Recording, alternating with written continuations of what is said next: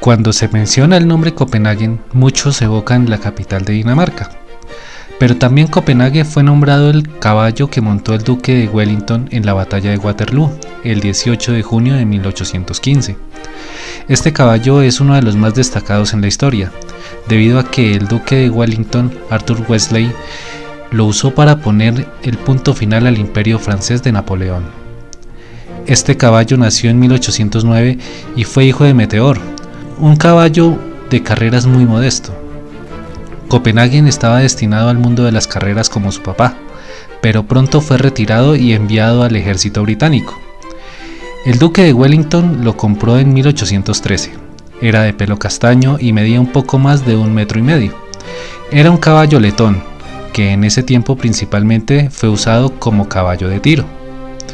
Esta decisión cambiaría por completo la vida del caballo, ya que pasó a ser parte de una de las personalidades más destacadas del siglo XIX, uno de los militares más prestigiosos y reconocidos en su momento, que también llegó a ser primer ministro británico después de la batalla, como también jefe del ejército del Reino Unido. La leyenda cuenta que el duque de Wellington lo montó durante todo el día en la batalla de Waterloo, que duró unas 20 horas. Fue allí en esa batalla donde Copenhagen adquirió mucho protagonismo, ya que este se destacó por su resistencia y su ferocidad, y comandado por el duque de Wellington, quien también lideró a las tropas británicas, alemanas y holandesas durante esa batalla.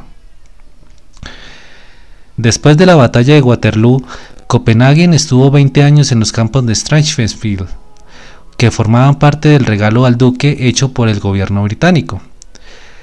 Este caballo tuvo una muerte natural, a los 27 años ya longevo en su establo y ciego.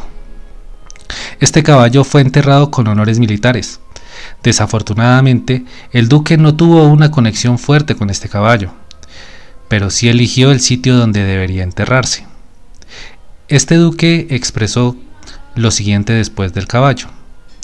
Puede haber habido muchos caballos más rápidos y sin duda muchos más bellos, pero nunca vi uno tan resistente.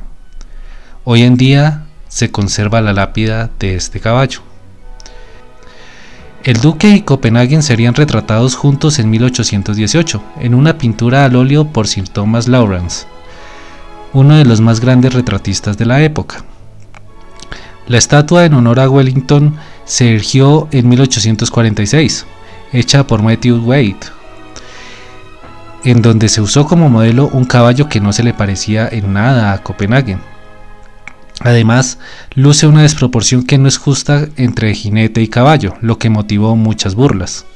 Hoy en día se encuentra en Hyde Park, en Londres, esta estatua.